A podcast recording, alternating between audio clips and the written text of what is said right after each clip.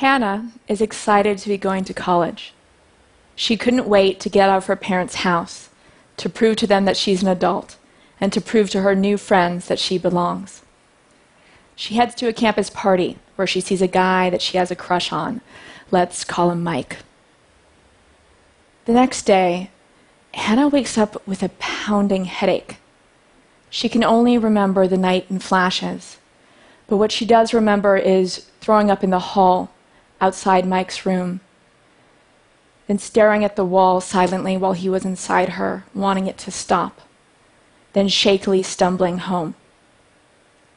She doesn't feel good about what happens, but she thinks maybe this is just what sex in college is.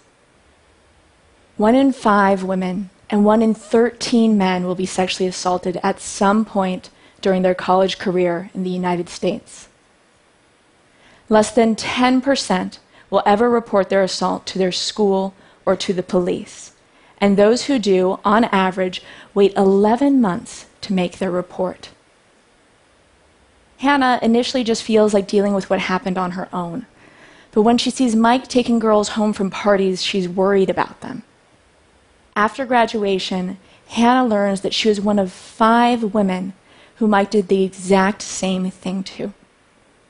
And this is not an unlikely scenario because 90% of sexual assaults are committed by repeat offenders.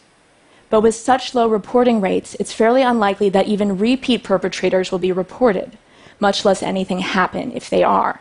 In fact, only 6% of assaults reported to the police end with the assailant spending a single day in prison, meaning there's a 99% chance that they'll get away with it. This means there's practically no deterrent to assault in the United States. Now, I'm an infectious disease epidemiologist by training. I'm interested in systems and networks and where we can concentrate our resources to do the most good. So, this, to me, is a tragic but a solvable problem. So, when the issue of campus assault started hitting the news a few years ago, it felt like a unique opportunity to make a change. And so we did. We started by talking to college survivors.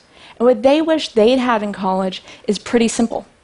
They wanted a website, one they could use at the time and place that felt safest to them, with clearly written information about their reporting options, with the ability to electronically report their assault rather than having the first step to go in to talk to someone who may or may not believe them with the option to create a secure timestamp document of what happened to them, preserving evidence even if they don't want to report yet. And lastly, and perhaps most critically, with the ability to report their assault only if someone else reported the same assailant. You see, knowing that you weren't the only one changes everything. It changes the way you frame your own experience. It changes the way you think about your perpetrator. It means that if you do come forward, you'll have someone else's back and they'll have yours. We created a website that actually does this, and we launched it two months ago. We launched it in August on two college campuses. And we included a unique matching system where if Mike's first victim had come forward, saved her record, entered into the matching system, and named Mike. And Mike's second victim had done the same thing a few months later.